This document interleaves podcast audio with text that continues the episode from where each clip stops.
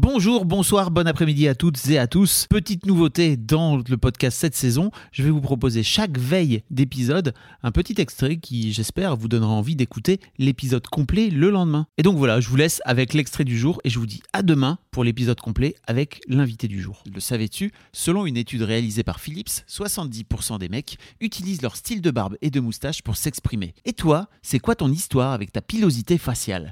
La barbe, la moustache, l'absence de poils aussi, c'est tout un sujet chez les mecs et on en parle dans Histoire de mecs. À l'occasion de la journée des célibataires, le Singles Day le 15 février, je vous propose une discussion entre mecs en collaboration avec Philippe Swanblade. On se retrouve avec Nodus et Paul au micro. Le premier s'est récemment laissé pousser la moustache et ça fait toute une histoire, alors que le second aime prendre soin de sa barbe.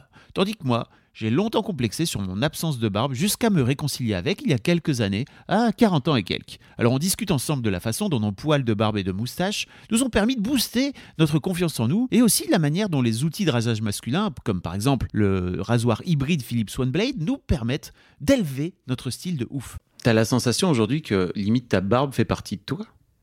Parce que tu vois, tu dis que tu n'arriverais pas à te l'enlever, tu vois. C'est Mhm, devenu mhm. ta personnalité, c'est devenu un trait de ta personnalité, tu trouves? Bah, au niveau de moi-même, en tout cas, moi, je me verrais pas euh, vivre euh, aujourd'hui sans ma barbe, mais c'est pas non plus euh, quelque chose que je remarque au quotidien. Genre, je, le- je le remarque quand je mange, etc. Le matin, quand je me, quand je me, quand je me lave, etc. Bien sûr que je, je sais que j'ai une barbe, mais c'est pas non plus quelque chose qui me. Ce que je veux Et- dire, c'est que tu veux, tu veux plus t'en séparer, tu vois. Donc pour C'est vrai, partie parce que euh, Ouais. c'est, ouais, c'est vrai que je veux plus m'en séparer. Euh, euh, parce que effectivement, je me vois, je me vois mal sans, et, et je préfère ce style-là. Mais si, voilà, de, de, c'est pas non plus. je serais triste de m'en séparer. Mais en même temps, voilà, s'il faut, je le ferai. Mais, mais c'est vrai qu'aujourd'hui, je, suis, je suis habitué à vivre avec et, et clairement, c'est bon d'un côté, je sais pas si j'en suis fier ou pas, mais c'est vrai aussi que c'est quelque chose que les que les autres personnes remarquent. Mais, euh, Et euh, et puis comme dit Valentin, c'est un marqueur de virilité, quoi. Ouais. c'est vrai, c'est vrai. mais J'avais la les calvitie aussi, Il mais est là, genre, ouais, ouais, c'est vrai, c'est vrai. Non, mais justement, la calvitie, c'est un marqueur de vir... Les cheveux, c'est un marqueur de virilité. Et euh, tu disais toi-même que en fait, c'était compliqué pour toi de te voir en train de perdre tes cheveux Mhm. et qu'il y a peut-être un truc où à un moment donné, tu as décidé de transférer une forme de virilité que tu étais en train de perdre dans tes cheveux. Bah sûrement, sûrement. Je pense que euh, bah déjà de famille, euh, en fait, euh, bah voilà, mon père euh, chauve, euh, lui il a la barbe aussi, mais il la il la porte pas souvent. Il aime pas, euh, lui un peu de la vieille école et tout ça, donc Oui. euh, il, il la porte très très rarement. Il la porte de temps en temps, mais on dirait que c'est que c'est quand c'est il est en train de déprimer, tu vois, qui qui porte sa barbe. Ah oui, parce qu'il parce qu'il prend pas soin de lui. Peut-être, mais euh, je sais pas trop. Mais euh, mais du coup, j'ai un grand frère et qui lui aussi en fait a, a laissé pousser sa barbe euh, hyper tôt. Et peut-être que je me suis identifié à lui ou quoi que ce soit. Et je me suis dit bah je vais faire la même chose en fait. Et aujourd'hui, c'est vrai que euh, bah c'est quelque chose qu'on remarque, etc. Mais je, je suis pas forcément sûr que ça que ça plaise tant que ça en fait. Il y en a, je, je connais beaucoup de personnes qui sont peut-être euh, jalouses de, de ma barbe et tout ça, mais j'ai pas l'impression non plus que ça soit quelque chose qui, qui plaise aux autres.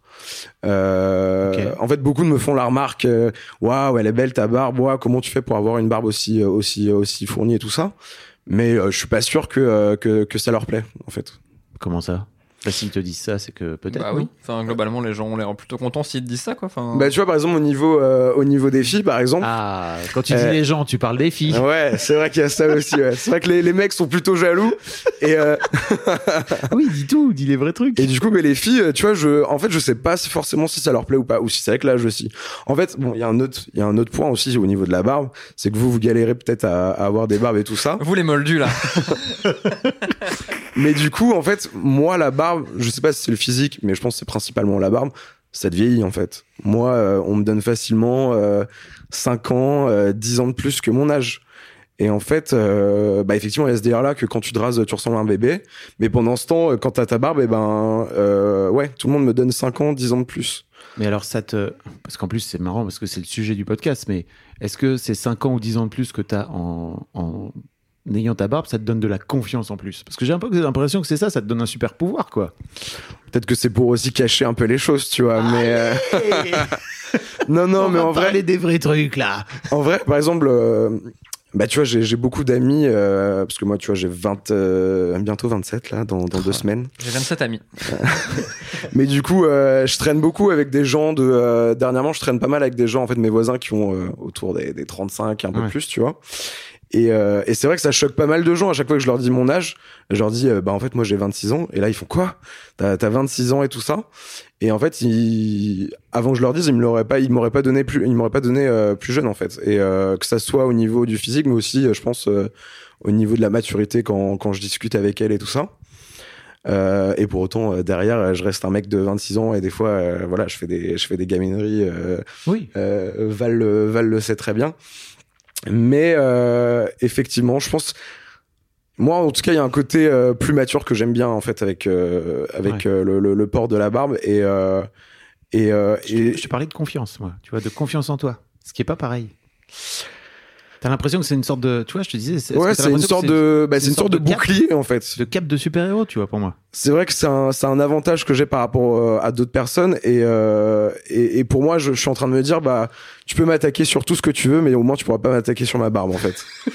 et, euh, Mais wesh. et du coup, c'est euh, c'est vrai que quand on complimente dessus et tout, bah, c'est vrai que moi, ça me fait du bien par rapport à, à d'autres complexes que j'ai.